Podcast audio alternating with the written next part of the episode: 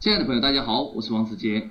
我们继续来学习这一门十万元开银行的课程，这是我们第四讲交叉补贴商业模式。那么呢，前面我们讲的小超市通过跟理财行业来结合，增加一个盈利点，把自己变成隐形的银行。实际上这种模式啊，我们可以用一个术语来形容它，叫做交叉补贴。那到底什么是交叉补贴，以及交叉补贴有什么样的价值跟意义呢？我通过这张图来给大家做分享啊。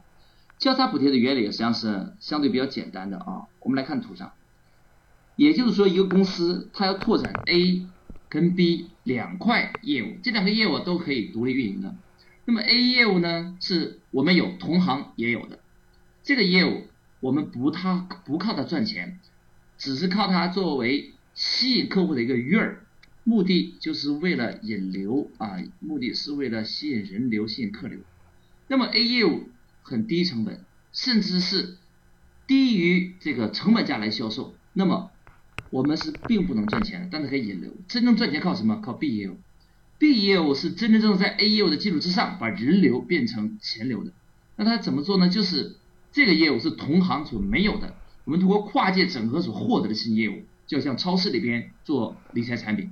这是其他超市没有的产品，所以呢，我们来跨整合，把超市跟理财公司做合作，这就是我们的 B 业务。这个 B 业务它可以在 A 业务人流基础之上，直接实现盈利啊，直接可以帮我们来赚钱。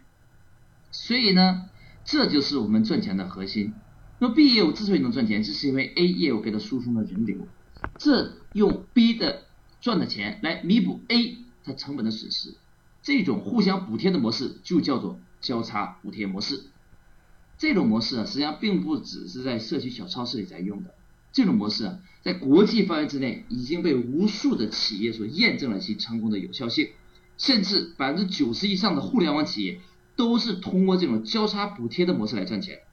我举个例子啊，我们来看国内最大的一家互联网公司啊，腾讯。那目前的腾讯在香港上市，它的总市值破一万亿。我们来看一下腾讯是如何来盈利的呢？腾讯的盈利实际上就是交叉补贴的模式。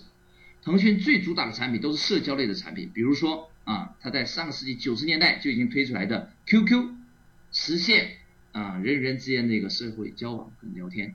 那么 QQ 呢，它的在线用户已经超过八亿，所以它是国内乃至世界范围内都是非常巨大的一个社交平台，吸引了大量的人流量。那么 QQ 本身是从来没有收过费的，那么它靠什么挣钱呢？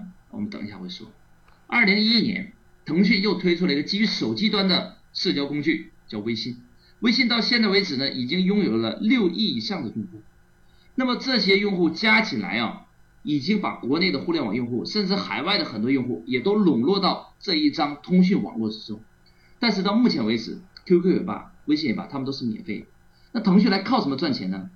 其实它只要聚集了大量的人流量，它赚钱是很容易的。它核心的盈利是靠它的游戏来实现的。那么 QQ 跟微信帮它聚集了大量的人流，所以 QQ 平台上边帮他每个月做游戏啊，就赚了很多钱。微信做手机端的手游也帮腾讯赚了很多钱。目前为止，全中国有一半以上的游戏的收入被腾讯一家公司所赚走。它每年在游戏方面赚的收入超过四百亿。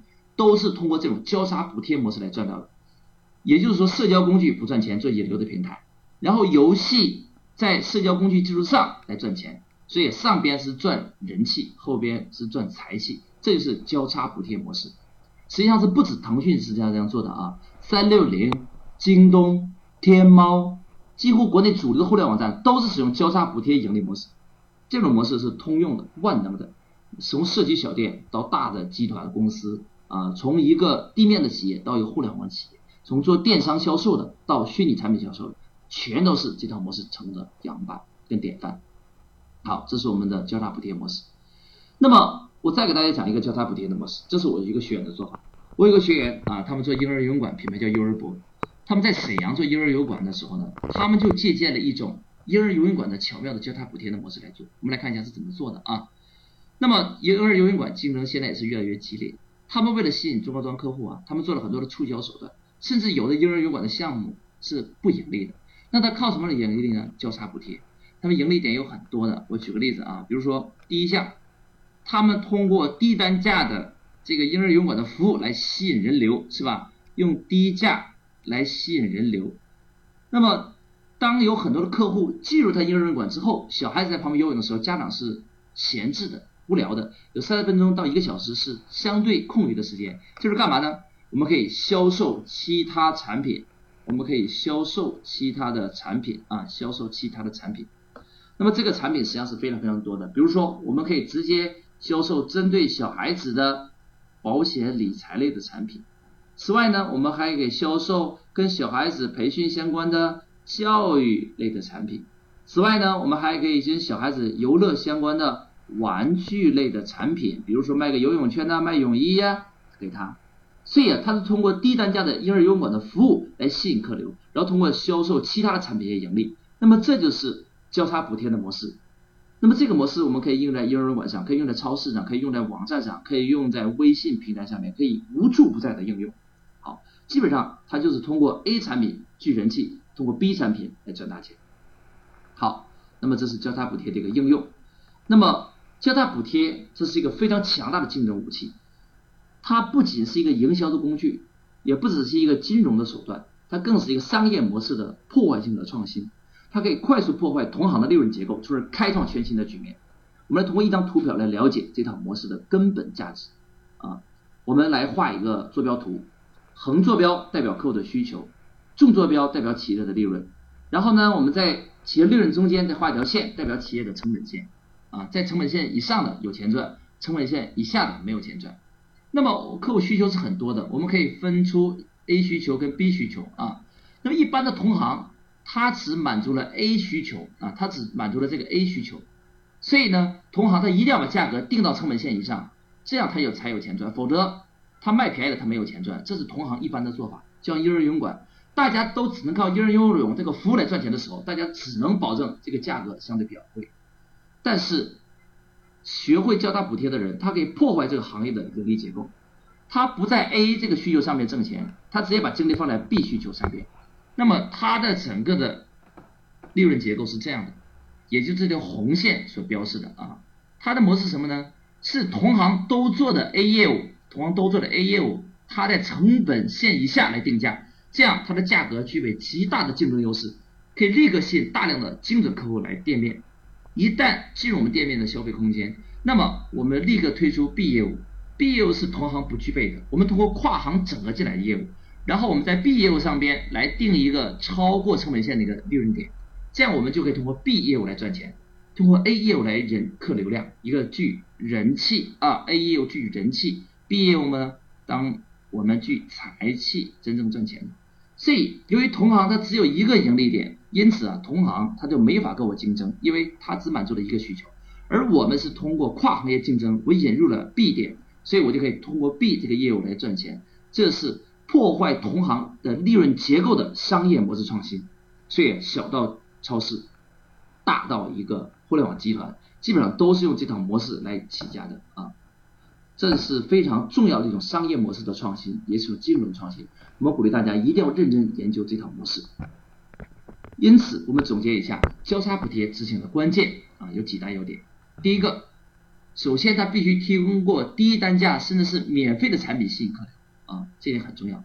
第二条，即使是免费的产品，大家记住必须搞保证高的交付品质。比如说你社区烧小超市，为了吸引客户来上门，你卖一些低单价的这个。食用油或者是水果都是可以的，但你的食用油必须品质跟别人是一样的，甚至比别人品质还要好。你的水果必须品质跟别的水果店是一样的，甚至比别的水果店好，这样客户才能产生满意的效果。